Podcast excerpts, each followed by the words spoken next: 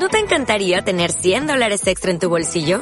Haz que un experto bilingüe de TurboTax declare tus impuestos para el 31 de marzo y obtén 100 dólares de vuelta al instante.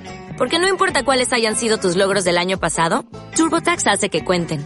Obtén 100 dólares de vuelta y tus impuestos con 100% de precisión. Solo con Intuit TurboTax. Debes declarar para el 31 de marzo. Crédito solo aplicable al costo de la presentación federal con TurboTax Full Service. Oferta sujeta a cambios o cancelación en cualquier momento.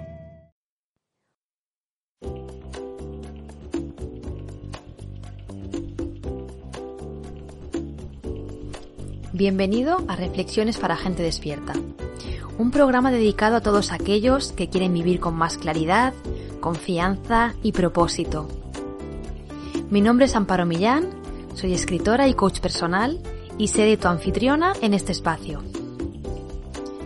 En mi trabajo, a través de mis cursos y servicios, ayudo a las personas a conocerse en profundidad, liberarse de sus miedos y contactar con sus sueños dormidos y sus posibilidades. Si quieres conocer más de mí y de mi proyecto, te invito a visitar mi web www.puedoayudarte.es y sobre todo te invito a suscribirte al Club de los Sábados para recibir de forma totalmente gratuita mis artículos y reflexiones en tu email. Recuerda www.puedoayudarte.es. Y sin más, te dejo con el programa de hoy. Ojalá te resulte muy útil e inspirador y te ayude a mejorar tu vida. ¿Empezamos? Hola, muy buenos días, buenas tardes a todos. Bienvenidos una vez más a Reflexiones para Gente Despierta, este programa de podcast. Hacía varios meses que no publicaba un podcast. Me he tomado una especie de descanso, tanto de mi boletín semanal como del podcast, también de las redes sociales. Y bueno, hoy quería mm, hacer una especie de recopilación de, de novelas, de libros, aprovechando que el día que se publique este podcast, el 23 de abril, es el día del libro o el día de San Jordi. Eh, a ver, en realidad, aunque yo suelo tratar de temas de desarrollo personal, de psicología, de coaching, a veces un poquito de espiritualidad, eh, y leo muchísimo ensayo, eh, muchos libros prácticos de estos temas. De hecho, es que siempre estoy leyendo algún libro o tengo dos libros a medias y además los utilizo como material de estudio, voy repasando, voy subrayando. Algunos además me gusta leerlos dos veces, los que me gustan especialmente y así los, eh, los digiero mejor. Em, y yo además en mi blog tengo un artículo donde comparto 15 libros que en su día me ayudaron mucho en mi, en mi proceso de desarrollo como persona pero en los últimos años, yo creo que casi en los tres últimos años, podría decir, o cuatro, he leído también bastante novela. Yo durante un tiempo tuve las novelas un poquito abandonadas. A ver, no voy a decir que estuve años sin leer nada fuera de libros prácticos, porque no es verdad. Yo soy una lectora voraz desde que era niña, o sea, mm, creo que nunca he estado sin, sin tener un libro a medias. Eh, no concibo irme de vacaciones a la playa sin un libro. Eh, soy de las personas que si se desvelan mm, necesito leer algo. Además, hace poco me compré, hace muy poquito, mi lector de libros electrónico, que entonces no hace falta ni que me levante de la cama ni que encienda la luz. Ahí por la noche, si me desvelo, leo un ratito. Bueno, si me desvelo, leo o escucho podcast, que es lo que hago últimamente. La verdad es que entre los libros y el podcast estoy todo el día con mi mente activa, lo cual no sé si es muy recomendable, pero bueno, no lo puedo evitar. Es mi, mi curiosidad. Y como digo, nunca he dejado de lado las novelas, pero durante un tiempo las tenía como una especie de lectura secundaria. Es como que con los libros prácticos de, psicología y de autoayuda en general yo aprendía y las novelas eran como para pasar el tiempo. Quizás que no estaba leyendo muy buenas novelas. Y sin embargo, lo que me he dado cuenta en los últimos años es que he leído novelas tan buenas, tanto desde el punto de vista más estilístico como desde el punto de vista del argumento y lo que hay debajo, que es que eh, he aprendido mm, pues igual o incluso más que con algunos libros relacionados con la psicología y el desarrollo personal. Y por eso hoy, aprovechando que tenemos este día tan bonito, esta festividad, no sé, por cierto, si en Latinoamérica se celebra también el Día del Libro o en otros países. Me encantaría que me dejarais un comentario aquí en el podcast contándome si, si es así o no. Como decía, aprovechando que es el Día del Libro, pues quería compartir con vosotros cuatro novelas que me han enseñado a comprender el mundo. Y cuando digo comprender el mundo me refiero tanto a comprender la psicología de los personajes, a cómo funciona la realidad y al efecto que tienen las decisiones en nuestra vida. Porque una cosa muy chula que ocurre cuando lees una novela que está realmente bien escrita y que tiene un personaje muy bien trabajado, es que eh, de las decisiones de ese personaje tú aprendes. O sea, cada vez que ese personaje llega a una disyuntiva o le pasa algo, tiene muchos modos de reaccionar. Y según cómo reaccione, las consecuencias que le van a suceder van a ser más favorables o más desfavorables, y por desfavorable quiero decir pues que sufre más. Entonces yo realmente aprendo muchísimo del destino de los personajes, igual que con, con las buenas películas. O sea, tú puedes acabar de ver una película o de leer un libro y decir, a ver, realmente si Marianela hubiera tomado este camino en vez que este otro, si hubiera pedido perdón a tiempo, si no se hubiera cegado por tal cosa, mm, podría haberse reconciliado con esta persona con la que estaba peleada. Y entonces ahí vamos aprendiendo. O sea, hay, hay novelas que te enseñan cómo el orgullo o los celos puede ser destructivo. Hay novelas que te enseñan cómo eh, de todo se sale.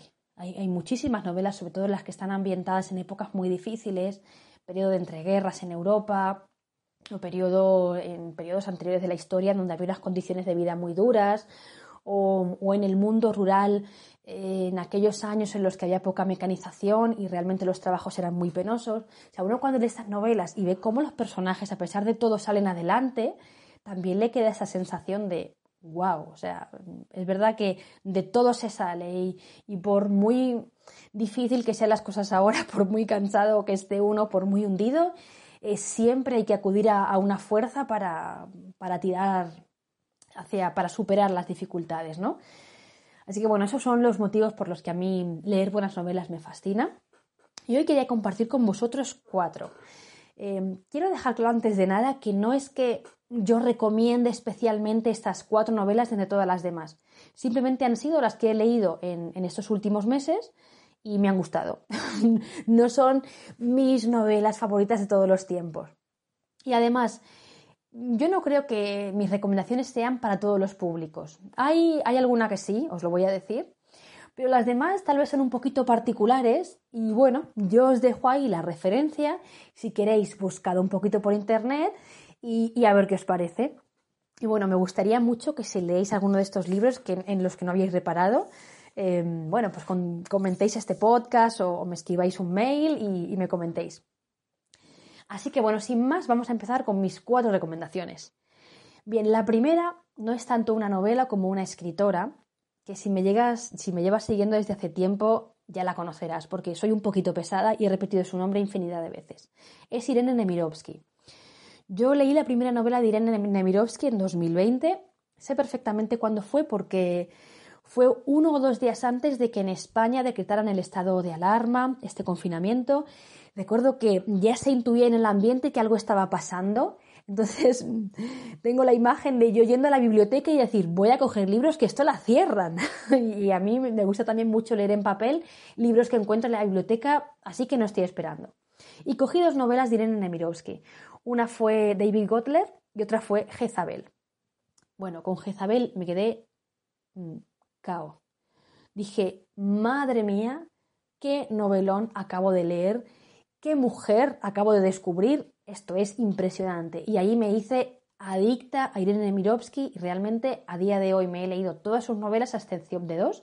Me queda por leer el caso Kurilov y Suite Francesa, que es una de las más conocidas y más recomendadas, pero la empecé, mm, por lo que sea, no me enganchó. No fue que no me enganchó, sino que tenía otras cosas en mente y la dejé ahí. Bueno, Irene Nemirovsky mm, para mí es, mm, no sé ni cómo describirla, es una novelista muy completa. Tuvo una vida, la verdad, de leyenda. Eh, realmente yo he descubierto que muchas de mis escritoras favoritas, ahora voy a hablar de, otra vida de leyenda en la segunda recomendación, em, han tenido vidas muy, pues muy, muy diferentes, muy curiosas, muy atrevidas, también con finales bastante trágicos. En el caso de Irene Nemirovsky, ella nació en Ucrania Era hija de un banquero ruso, eran, la verdad que eran personas muy ricas, pero con la Revolución Rusa tuvieron que, emigrar, estuvieron en varios países, ahí sí que ella pasó un periodo más de escasez, entonces conoció desde la opulencia hasta las dificultades de los emigrantes. Al final su familia se afincó en Francia y bueno, ella allí se casó, tuvo dos hijas y desarrolló su carrera literaria. Eh, gran parte de la tragedia de su vida, bueno, hay dos tragedias principalmente. Una es que tuvo una relación muy difícil con su madre, que además era una mujer eh, tremenda. Os cuento un dato. Eh, Irene Nemirovsky murió en un campo de concentración porque ellos eran de ascendencia judía y ella, aunque había solicitado, se había hecho católica, había solicitado un cambio, mm, de alguna manera, bueno, fue, la llevaron a, Auschwitz, no pudo salir y murió allí.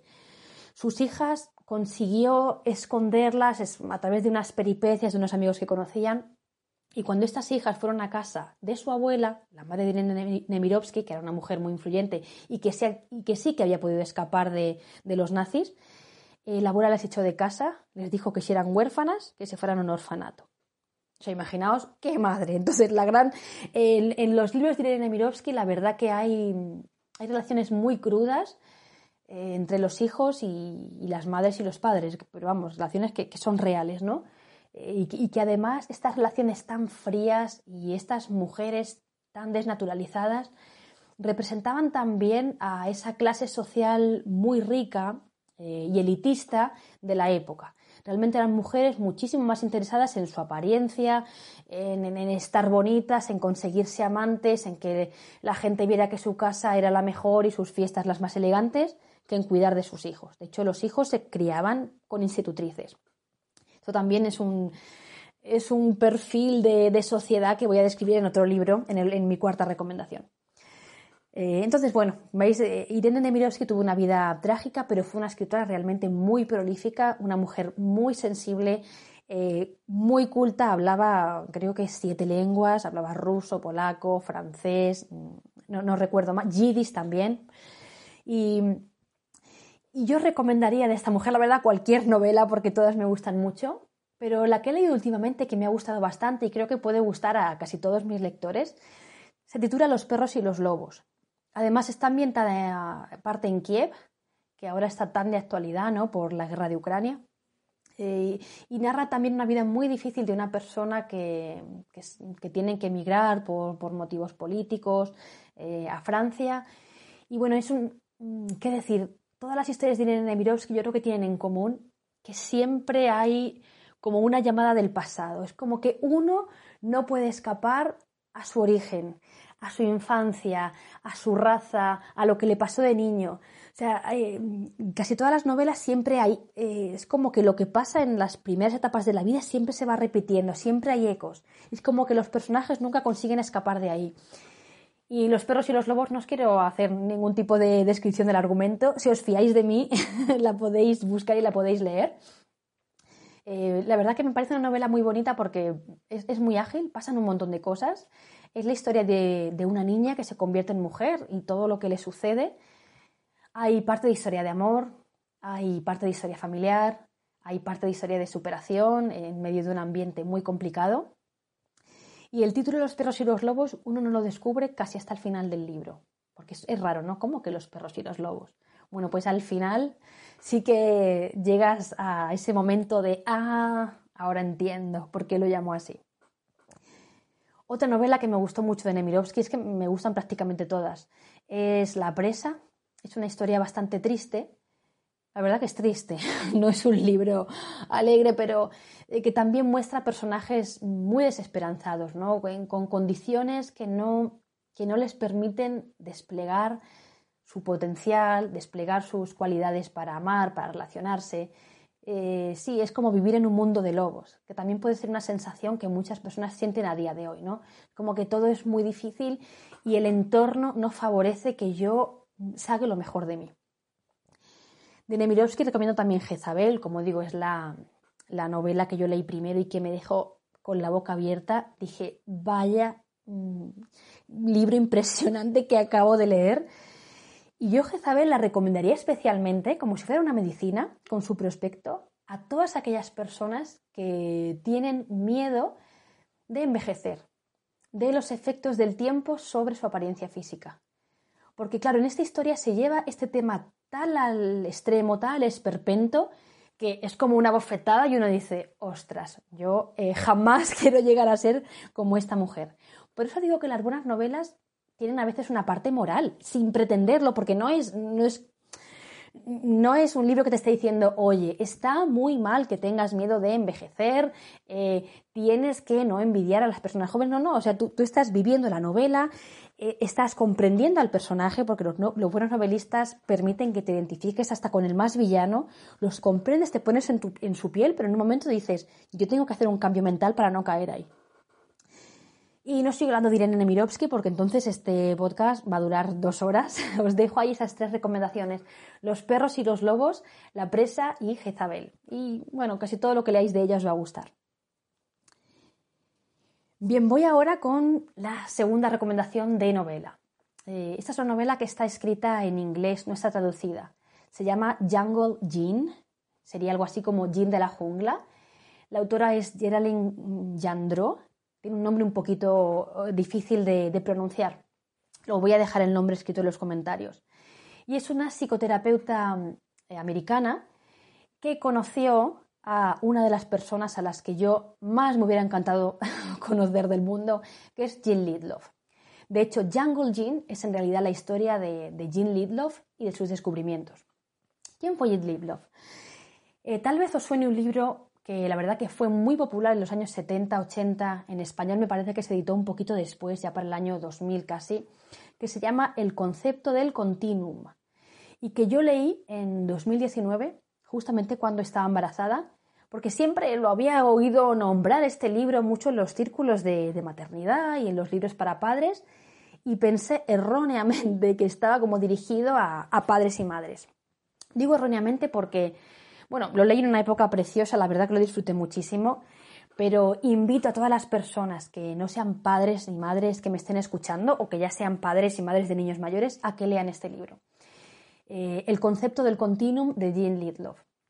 Eh, la historia de Jean, que es la que Geraldine Gendreau, que es su biógrafa y su amiga durante los últimos años de su vida, narra en, que narra en Jungle Jean, es apasionante. O sea, esta, esta mujer nació me parece que a mediados del siglo XX en, Nueva York, en Manhattan, tuvo una infancia también así un poquito desgraciada.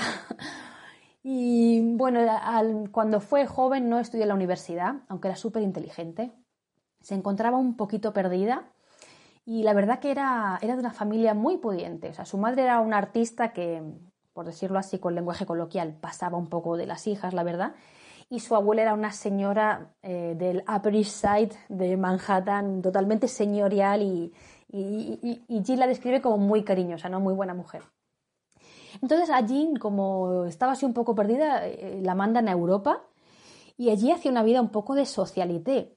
Trabajó un poquito como modelo, eh, trabajó también un poquito como traductora y llegó a ir a fiestas muy memorables. De hecho, yo esto no lo conocía, lo leí en el libro de, de Geraldine Jandreau la invitaron en Venecia a una celebración que se llamaba eh, Le, Grand Ball, me parece, que era una reunión de, la burguesía de esa época y, de artistas. O sea, esta reunión era realmente de la élite europea y Jill Lidov estaba ahí, ¿no? Para, para, que veáis en qué tipo de ambiente se rodeaba.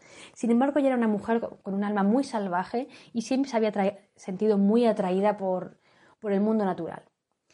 Es en esta, es en esta fiesta tan, tan suntuosa, llena de, personalidades, desde políticos a condes, a artistas, a personas muy influyentes de, la cultura y, también de la sociedad, banqueros, gente muy rica y muy influyente, donde conoce a un conde que un poquito se enamora de ella, porque Jill Lindow era rubia y muy guapa, y este conde le dice que se va a ir a, le comenta que se va a ir a Venezuela, a la selva venezolana, a buscar diamantes, que era algo que estaba pues un poquito en boga por esos momentos.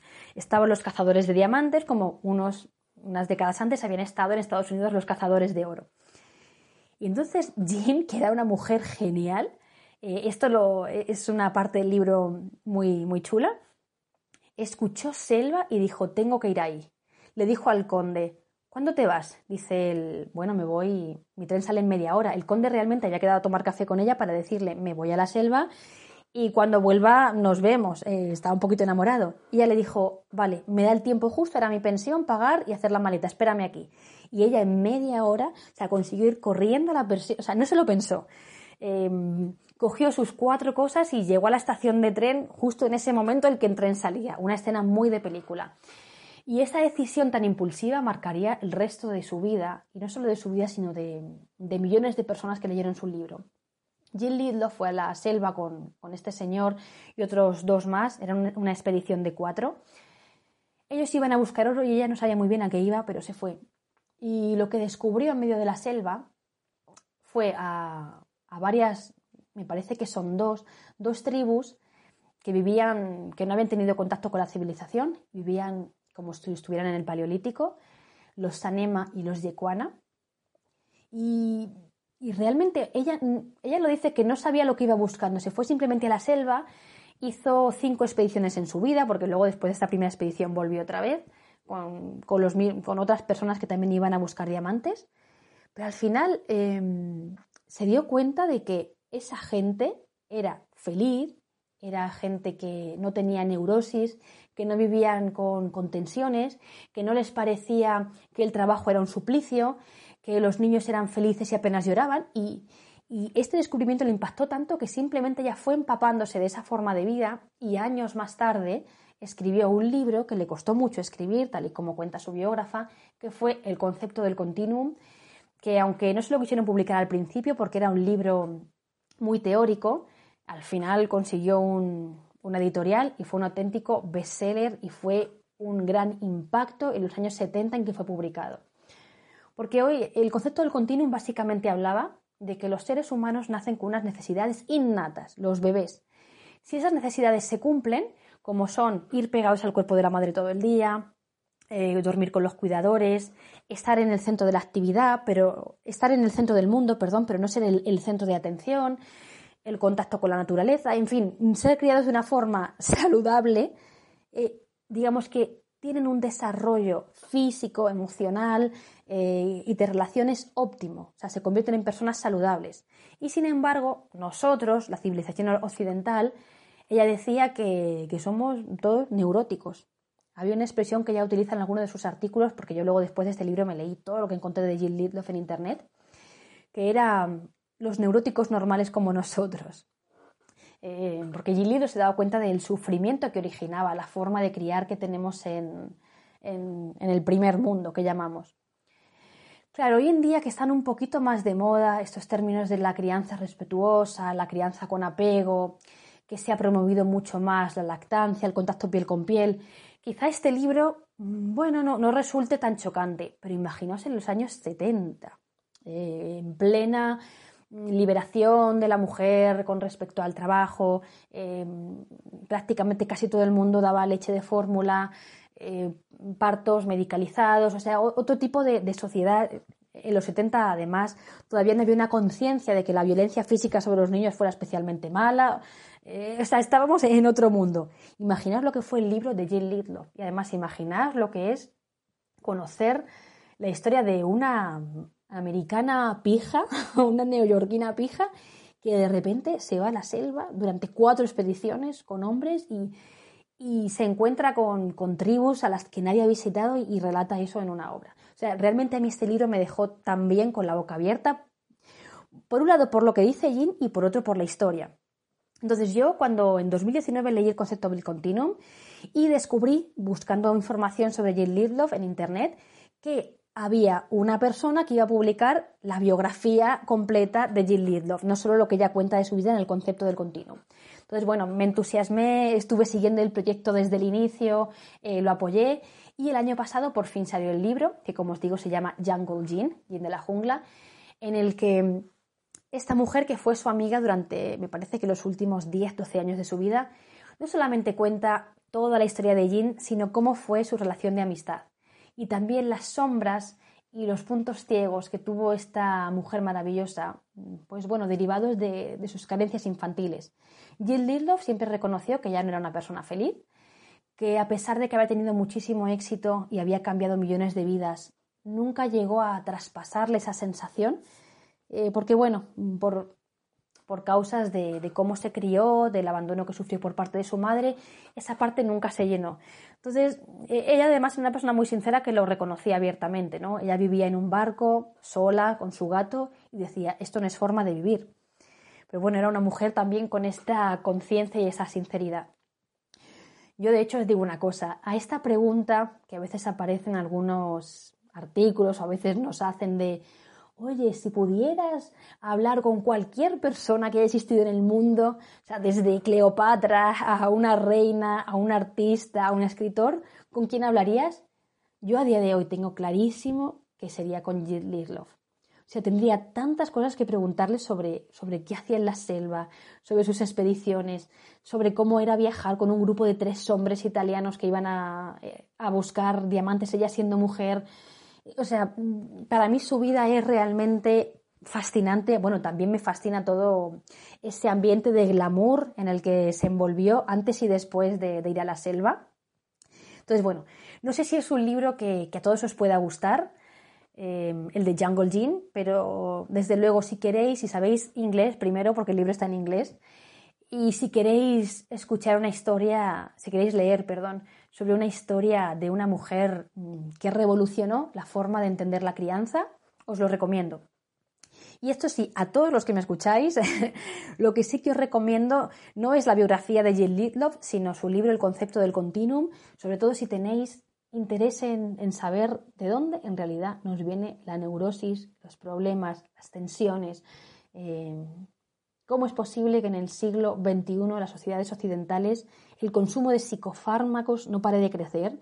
Y el otro día leí un dato que el 40% de la población adulta toma, mm, no habitualmente, ¿no? Pero sí que ha tomado eventualmente psicofármacos. Es algo alucinante, o sea, algo está fallando desde la base. Así que bueno, ahí va mi segunda recomendación. Aparte, bueno, también Geraldine Jandreau, que es la biógrafa de, Jill Lidlove, en, su libro también cuenta cosas de su vida, cuenta cómo la conoció, cuenta también parte de su historia y también es una mujer que, que admiro, que envidio por haber tenido oportunidad de conocer a tal leyenda. Y bueno, la verdad que me parece un libro para promover y ojalá que tenga muchísimo éxito. Bien, vamos con mi recomendación número 3. Bueno, esta es una novela eh, que tiene ya unos poquitos años y está escrito por un autor griego que fue nominado al Premio Nobel de Literatura pero que no lo consiguió, Nikos Katsansakis. La novela se llama Zorba, el griego, y quizá os suene la novela, pero lo que seguramente os suene a las personas que tenéis un poquito más edad es la película que está protagonizada por Anthony Quinn. Me parece que es de los años 80 o de los años 70, Zorba el griego. Dudo mucho, ahora lo voy a contar, que la película sea un fiel reflejo del libro, porque el libro es tremendo. Yo entiendo que la película está suavizado y cuenta en la parte más amable del libro. Bien, esta obra de Nikos Kazantzakis Sorba griego se puede considerar como uno de los libros clásicos. ¿no? no es precisamente un bestseller, pero sí que ha sido el libro más vendido del autor, justamente a raíz de la publicación de la película. Si no se hubiera realizado la película, seguramente este libro hubiera pasado más desapercibido.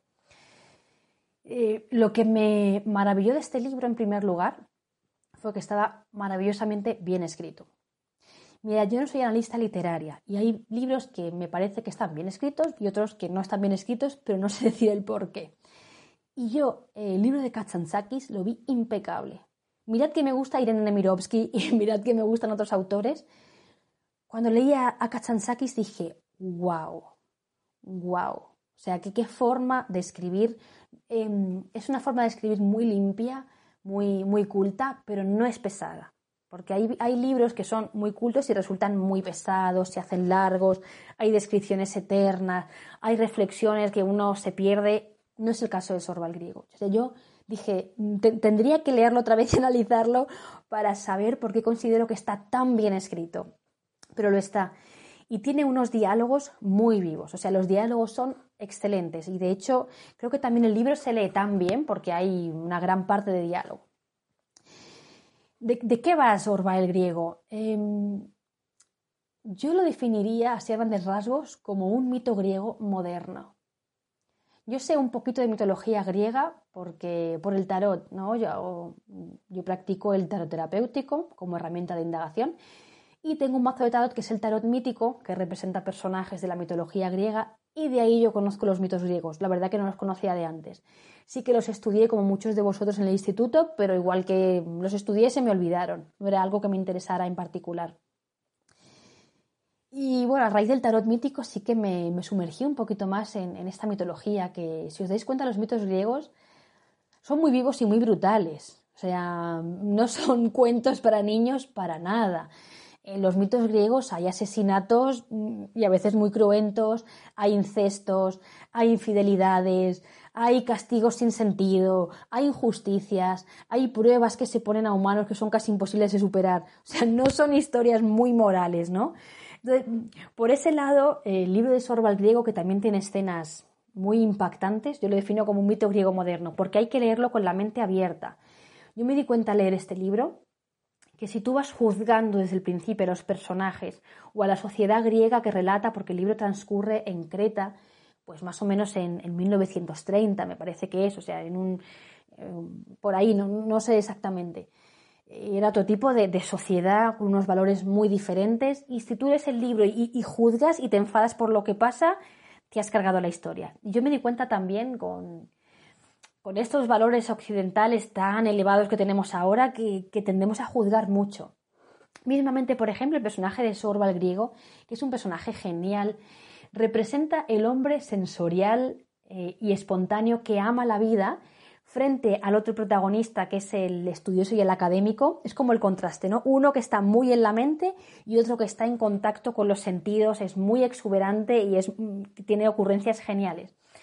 Pero claro, este señor, eh, Alexis Sorba, em, pues era un señor mayor que había estado en la guerra, de hecho lo dice al principio, en, la guerra contra los, contra los turcos, contra, el Imperio Otomano, y bueno, desde el principio se sabe que él fue a la guerra y mató y robó y saqueó ciudades. Entonces uno al principio con un personaje así dice, mm, no lo puedo querer, no me puede gustar. A mí este libro me hizo plantearme también una cosa, que fijaos, también me hizo plantearme una novela de Nevirovsky que se llama El Maestro de Almas, que es que es muy fácil eh, tener la conciencia limpia, como la mayoría de nosotros, cuando has vivido en un ambiente tranquilo, cuando no has tenido pobreza, cuando no has tenido que ir a combatir porque te obliga tu ejército, cuando tampoco te han, asaltado a ti los soldados. Claro, es facilísimo para nosotros que no haber tenido que, robar, que matar, que engañar. Y a veces es como, ¡ah, qué horror! Pero si nos viéramos en una situación muy complicada, a saber qué haríamos, ¿no? Eh, me gusta por eso estas novelas porque te ponen esa disyuntiva. Como digo, el maestro de almas de Nemirovsky, voy a hacer un pequeño inciso aquí, eh, trata este tema de una forma muy, muy, genial. Eh, hay un personaje que, realmente pasa hambre, que tiene que hacer prácticas, bueno, no muy ortodoxas para venderse, pero es que es eso o, se muere de hambre. O sea, vive, vive, en una sociedad muy, muy racista, que lo rechaza, que no le deja vivir haciendo lo que a él le gustaría y tiene que urdir ciertas tretas. Y como digo, Alexis Sorba es igual, pues es un señor mayor que ha tenido que sobrevivir a un montón de cosas, que fue a la guerra y bueno, él lo reconoce al principio, no es que se enorgullezca, pero, pero lo ha hecho. Es una persona como muy abierta. Y es un libro, como digo, precioso porque mm, digamos que el mensaje que deja el lector, que yo creo que se ve en la película también, es que estamos demasiado en la cabeza y que hay un mundo sensorial que desconocemos y que al que deberíamos acercarnos. Fijaos, eh, Sorba, el griego, que es este señor así tan espontáneo, cuando tiene emociones muy intensas, las baila. Y esto, claro, deja boquiabierto al intelectual que se hace su amigo. Él las baila porque está en la emoción de la rabia, de la alegría, de la tristeza, de la decepción, que tiene que bailarlo. Cuenta una cosa, una escena que es muy metafórica, yo me la imagino y digo, es que qué ocurrencia de Nikos Kazantzakis hay una escena en la que Sorba, en una de, no sé muy bien si era en, una guerra o en un trabajo que tiene que ir a hacer a otro sitio, está con un soldado ruso que no habla su idioma, él era griego, y bueno, coinciden en un bar y ellos dicen que mediante señas se cuentan sus batallas. Y le dice Sorba a, su amigo el intelectual. Pero fíjate, cuando no llegábamos con las señas, cuando no nos entendíamos con los gestos, lo bailábamos y yo le bailaba a este señor lo que me había pasado y él me bailaba a mí lo que le había pasado y entonces nos enteramos de todo. Fijaos qué metáfora, ¿no? Cuando no podía explicarme con señas y con palabras, yo le bailaba y me entendía perfectamente. Qué poder de, los sentidos. A mí, yo os invito a que exploréis este libro, ¿no? que, lo empecéis a leer, porque ya os digo, es, aparte es una obra maestra de la literatura, no es, no es un libro cualquiera que se ha publicado ahí por un griego que no conoce nadie. Sí que os advierto que hay una escena muy brutal, muy, muy brutal, como a, mitad del libro, a la mitad hacia el final, que te hace querer dejarlo, no solo por lo que pasa en la escena, que, uno se lo puede creer, sino por cómo, por lo que pasa después, porque uno cree que esa escena va a tener un castigo y luego no ocurre así. A mí realmente eso sí que me dejó como... Mm, eh, me, partió, pero vuelvo a decir, podría haber Nikos Kazantaki haber evitado esa escena y haber hecho una obra mucho más fácil de leer y más complaciente. No lo hizo seguramente porque es un grandísimo escritor, un grandísimo observador de la realidad y la plasmó tal como era con sus luces y sus sombras. Ya digo, es un mito griego. Igual que en los mitos griegos clásicos pasa de todo y hay personajes que, bueno, incluso después de haber matado, asesinado, son como redimidos y tienen una buena vida. o sea, en los mitos griegos pasa que uno dice, pero se lo merece. No, no hay como tanta moral en ese sentido. Pues en el libro de, de Sorba el griego pasa un poquito lo mismo. Bien, dicho esto, voy a por mi cuarta recomendación de novela que te ayudará a comprender mejor el mundo y la psicología de las personas, que esta sí que es un clásico del que muchos habéis oído hablar y seguramente muchos también habéis leído, que es Madame Bovary de Gustave Flaubert. Este es un libro del siglo XIX, se recomienda mucho también leer en los institutos y yo lo leí el año pasado. Yo este libro lo había leído siendo jovencita, como a mis 18, 19, 20 años. Y me llevé una impresión radicalmente diferente que la impresión que me llevé el año pasado cuando lo volví a leer. Cuando era más jovencita yo me identifiqué más con la protagonista, con Madame Bovary. La vi con cierto romanticismo, en algún punto la idealicé. Cuando yo lo leí el año pasado fue como, oh my god, Mm, madre mía. Mirad, Madame Bovary, tampoco os quiero hacer spoiler, eh, pero si antes os decía que yo recomendaría como si fuera una receta esta novela de Jezabel a todas las mujeres que tuvieran miedo a envejecer, yo recomendaría como una receta Madame Bovary a todas las personas que sienten que la envidia por lo que no tienen, en especial por, por lo que ven en redes sociales, las está matando. A mí lo que me impresionó de esta, novela es que era eh, es que no ha envejecido nada. O sea, como os digo, se escribió en el siglo XIX. Digo, pero es que mm, lo que siente la protagonista femenina es lo mismo que puede sentir una mujer que está mirando Instagram, que está mirando las revistas del corazón, que está mirando la televisión, cómo otras personas llevan vidas glamurosas. Y ella es una persona muy capaz y muy válida, pero siente dolor de no estar ahí. Y pasa sus días con la ensoñación de, ojalá mi mundo fuese mucho más distinguido, eh, más, mm, eh, con más experiencias, eh, tuviera más lujos a mi alrededor, más relaciones, más charlas intelectuales. Es eso. O sea, realmente, ay, es que no quería hacer spoiler, pero simplemente os digo, solamente os voy a decir esto, que ese deseo se vuelve destructivo. Y yo leyendo esta novela mm, aprendí muchísimo, ¿no? Sobre cómo a veces mm, el anhelar lo que no tenemos, la amargura que nos provoca la envidia, nos puede llegar a, destruir por completo no solo a nosotros, sino a la gente que nos rodea.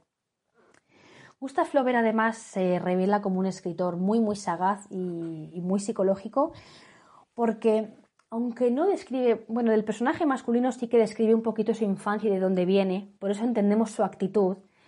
Del personaje femenino no describe tanto, pero sí que habla un poquito sobre cómo fue la infancia de, una niña que nace, no os voy a decir quién.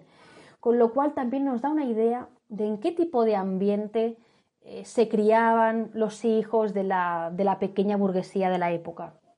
Eh, os digo, los hijos de la pequeña burguesía eran criados por nodrizas, algunas mm, que vivían en condiciones prácticamente insalubres, que tenían a los niños, un montón de niños allí abandonados, porque bueno, la alta burguesía se podía permitir una nodriza interna que igual era igual de horrible porque el niño no tenía cero contacto con la madre que estaba más y con el padre que estaban más interesados en otros menesteres, Pero bueno, todavía el ambiente era un poquito más saludable. Las nodrizas que cuidaban a los hijos de la, de la burguesía no tan pudiente, o sea, las infancias eran atroces, eran horribles.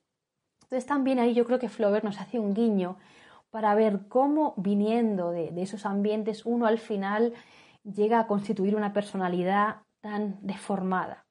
Porque hay, por, por Madame Bovary, podemos sentir un poquito de todo, un poquito de admiración, podemos sentirnos identificados con sus anhelos. Eh, realmente es una mujer muy inteligente, muy capaz, pero uno va viendo a lo largo de, conforme avanzan las páginas, cómo esta persona se va autodestruyendo, cómo sus, sus, propias sombras, sus deseos enfermizos la llevan a situaciones muy complicadas. Al menos así es como lo vi yo.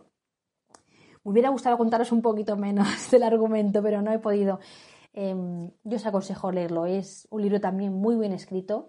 A mí lo que me impresionó es que los temas fueran tan de actualidad.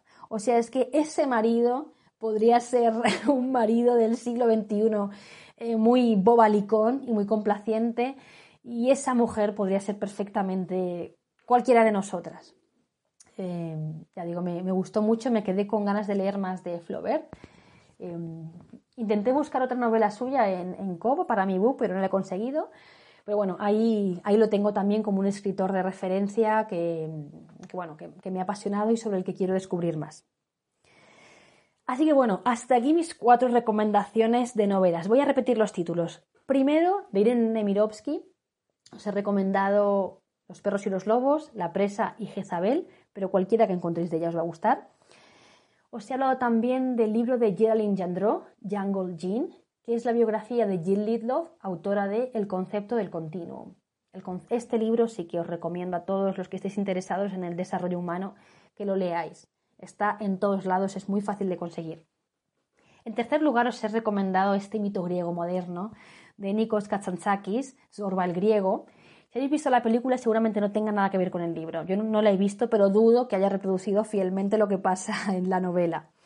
Y en cuarto lugar, este clásico Madame Bovary de Gustave Flaubert. Ojalá podáis verlo con, con, unos ojos de aprender, de sentiros identificados con los personajes y, como he comentado en la introducción, de decir en qué punto podría haber cambiado este personaje para virar su vida, qué podría haber hecho de otra manera porque esas reflexiones que hacemos sobre la vida de otras personas al final llegan a ser también para nosotros, nos sirven a cada uno. Te quiero comentar también que si no te gustan mucho las novelas, pero aún así me has escuchado porque te apetecía eh, escuchar este podcast, te voy a dejar también el enlace a un artículo de mi web que publiqué sobre 15 libros de desarrollo personal y espiritual que me transformaron.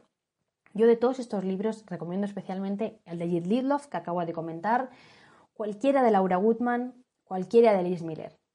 Mm, son mis top ten. Y también recomiendo mucho los de mm, Martha Beck. Me parecen libros que son profundos y que realmente nos dan una perspectiva muy aguda de el origen de nuestras dificultades emocionales, de nuestras tensiones o de nuestra neurosis, como lo queramos llamar. Así que bueno, me despido ya, no os quiero robar más tiempo. Os deseo un muy feliz día del libro, que leáis mucho, que regaléis muchos libros y bueno, aquí aprovecho al final para hacer un poquito de autopromoción. Yo publiqué un libro el año pasado que se llama Cómo tomar decisiones difíciles. Y bueno, si este tema en particular os suscita mucha tensión, el de decidir, eh, esta cosa de, ay, me da mucho miedo elegir un camino pues y luego me arrepiento, pues os invito a echar un vistazo a mi primera obra. Os voy a dejar también el link por aquí debajo. Un beso muy grande y hasta el próximo podcast. Chao, chao.